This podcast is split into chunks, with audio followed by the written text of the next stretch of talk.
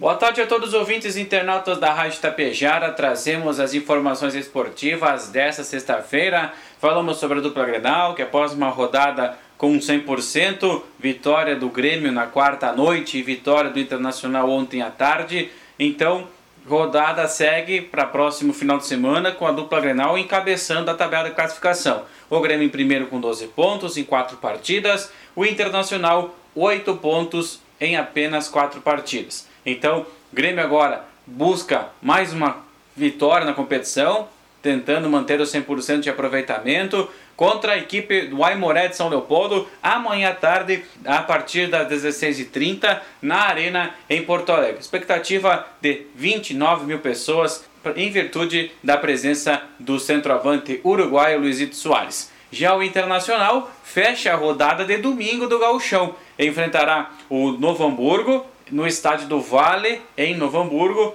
a partir das 8 e meia da noite. O jogo do Grêmio com transmissão RBS TV, Premier e também Sport TV e o Internacional a partida completa então no Sport TV e no Premier para quem tem a TV por assinatura.